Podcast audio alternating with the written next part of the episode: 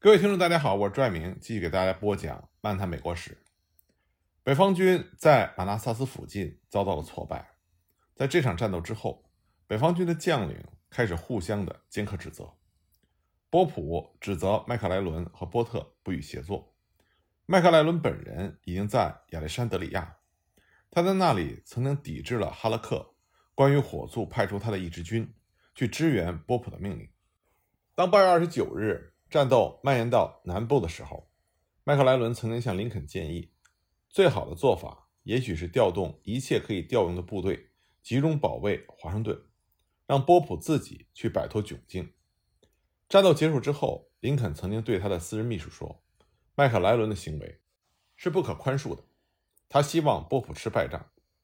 七名国员中有四名在信上签名，要求林肯撤销麦克莱伦的职务。斯坦顿认为麦克莱伦应该受到军法的审判，而蔡斯则说应该把他枪毙。但是麦克莱伦既没有被枪毙，也没有被解职。林肯让他留任指挥波托马克军，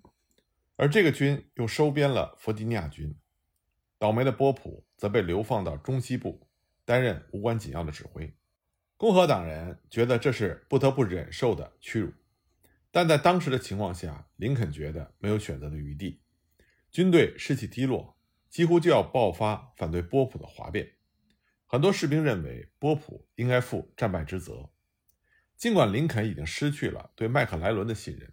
甚至试图把最高指挥权授予伯恩赛德，但是伯恩赛德拒绝了。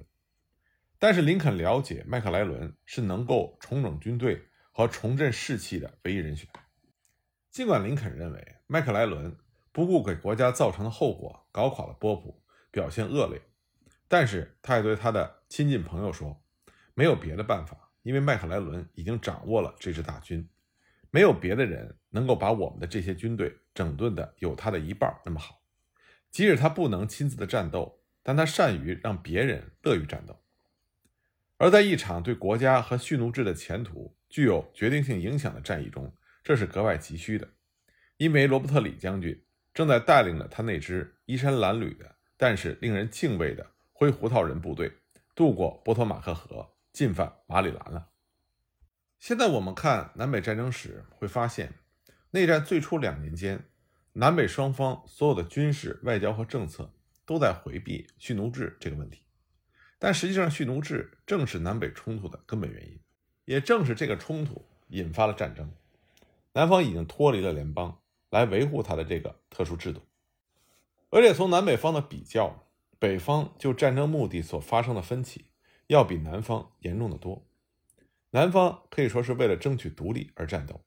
而北方单纯是为了恢复联邦而战。尽管在一开始恢复联邦这个目的让北方出现了短暂的团结，但很快北方就分裂。问题是，既然要恢复联邦，那么要恢复什么样的联邦？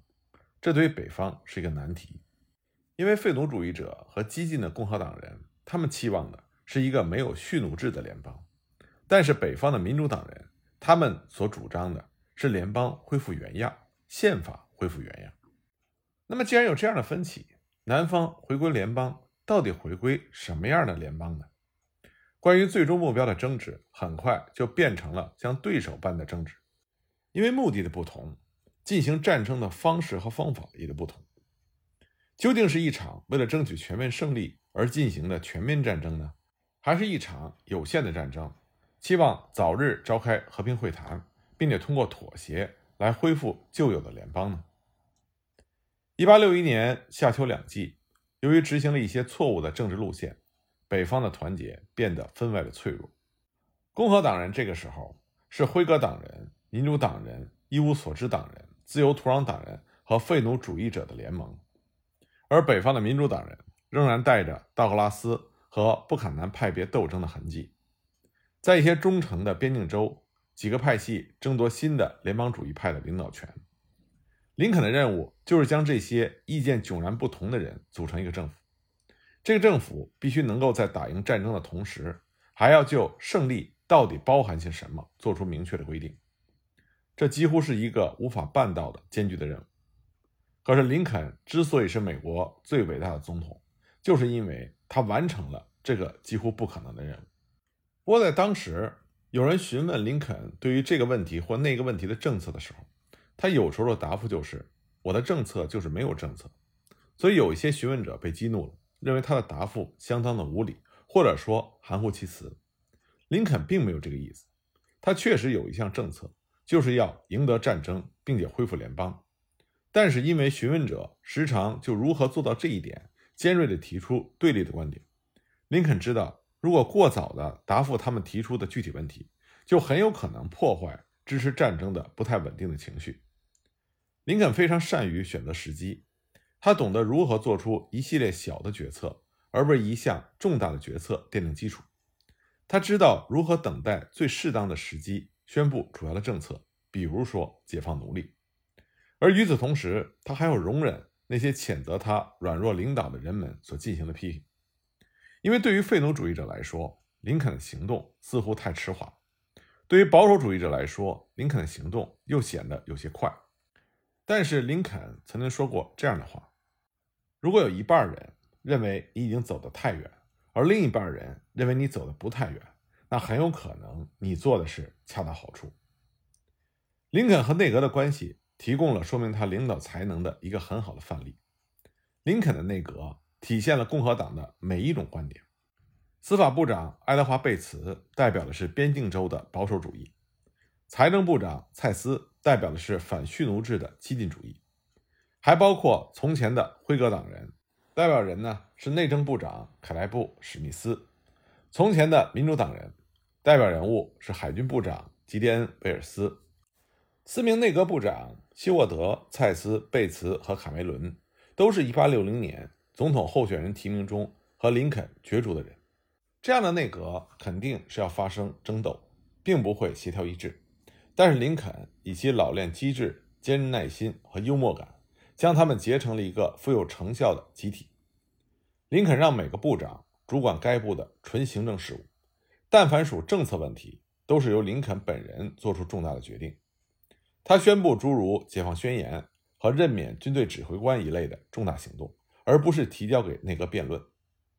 蔡斯曾经抱怨说，在存亡攸关的战争问题上，整个内阁很少磋商，也可以说根本不磋商。林肯愿意和内阁成员个别的商议此类问题。他和斯坦顿还有希沃德极其亲密的共事。林肯有着无比的坚毅和随和，做出决断的时候表现的外柔内刚，又有幽默机智，这就使他能够有效的支配他的这些属僚。但是却看不出任何表面上的强制性的支配。林肯与国会的关系同样显示出了随和和坚毅的并存。在与战争不相关的财政和国内立法问题上，他听从国会领导人的意见，在这方面他符合辉格党内一个软弱的行政官员的传统作风。但是，但凡在涉及战争和重建的一切问题上，林肯行使的权力或许比其他任何总统都要多。他对总统的战争权力的解释可谓是大的惊人。他曾经说过：“我想在非常时期，我能以军事为理由采取行动，而国会按照宪法是不能这么做的。”而由于林肯的整个总统任期都是处于非常时期，因此他采取了很多的行动，以至于又引起了民主党人甚至某些共和党人公开的指责他专横和独裁。在内战的最初八十天里。林肯的行动确立了他行使行政权力的基调。在萨姆特要塞被炮击之后，他没有立刻召开国会的紧急会议，而是在七月四日才召开了这个会议。在此期间，林肯根据自己的权限，采取了很多大胆的步骤。他在四月十九日宣布下令海上封锁，实际上就等同于宣战。根据五月三日的行政命令，他扩充了正规陆海军，并且超过了法定的限额。他还下令征募服役期为三年的志愿兵，这些通常都是国会的特权。再从四月到七月，林肯发布了四个公告，宣布在全国很多地区暂停执行人身保护法。他还把两百万元交给纽约的一个委员会，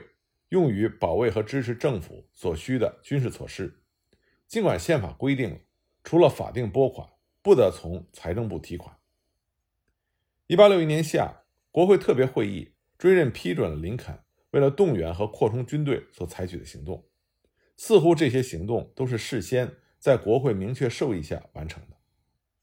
三分之二的民主党人和边境州的联邦派不是弃权，就是跟大多数的共和党人一起投了赞成票。大多数的民主党人也投票赞成扩军和筹措战争经费的议案。这也说明，在战争之初，共和党和民主党的合作精神仍然占着主导的地位。这种合作精神的基石，是因为大多数的北方人，包括共和党人和民主党人，他们都认为联邦的概念具有卓绝的价值。几乎是与宗教的概念等量齐观。大部分的北方人，包括林肯在内，他们都认为这场战争并不完全是为了今天，而是为了遥远的未来。它不只关联着联邦州的命运，它也给整个人类提出了一个问题。就像林肯在格里斯堡演说中所表明的，他们认为这场战争的意义是代表着一个国家信仰自由、奉行人人而平等的原则。是否能够永世长存？当时欧洲的自由主义者也写道：“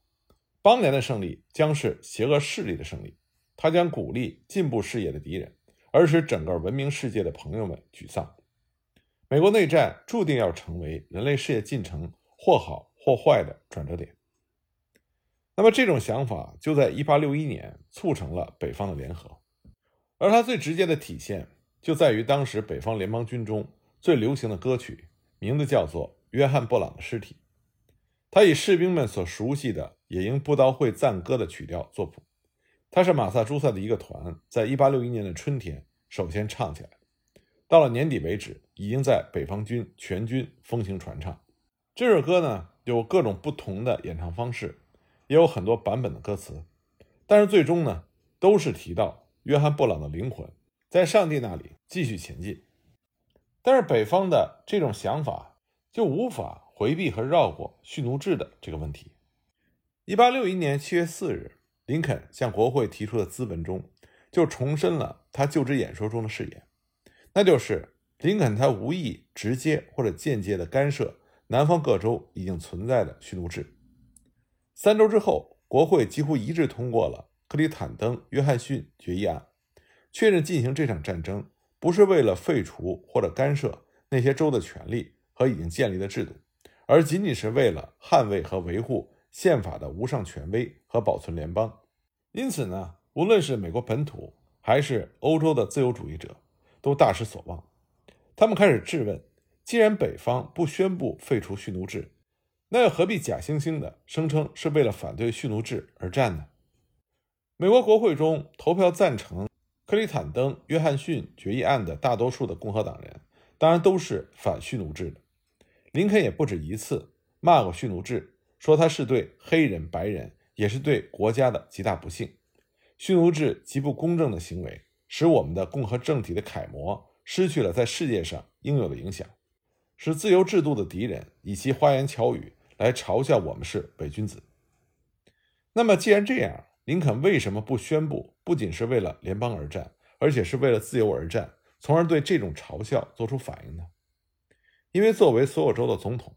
林肯依然认为宪法保证了株洲的蓄奴制，使自己受到了约束。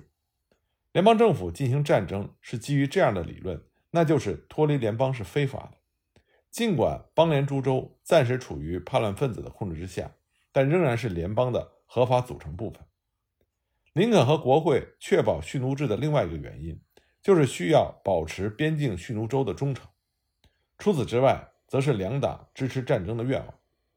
在1861年大选中，自由州选民几乎有半数投了反林肯的票。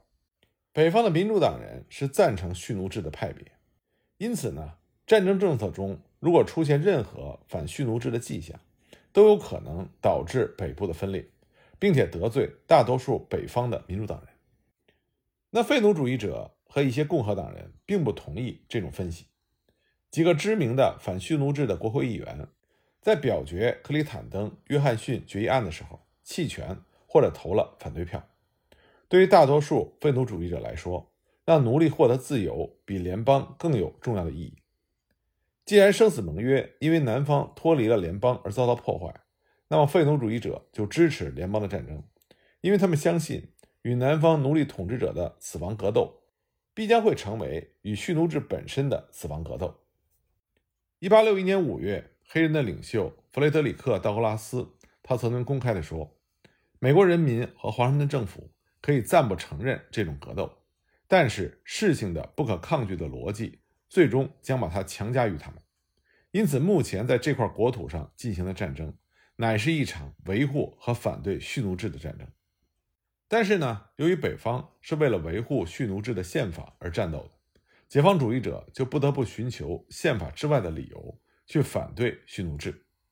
这些理由能够迫使人们足以克服已经让北方长期容忍蓄奴制的那种冷漠、保守主义和种族歧视的惯性。废奴主义者马上想到了解放奴隶的军事必要性的论据，他们坚决地认为蓄奴制对南方的战争尝试关系重大。而废除蓄奴制对于北方的胜利更为必要，所以希望把他们的主张写入尽可能被广泛接受的政纲，一个能够博得全体联邦派同情的政纲。无论是共和党人还是民主党人，无论是激进主义者还是保守主义者，无论是平等主义者还是种族主义者，尽管他们也想以正义和道德作为理由来提出解放奴隶，但是他们在战争早期的基调中回避了这一主题。这种做法是明智的。蓄奴制对于南方的军事价值是显而易见的。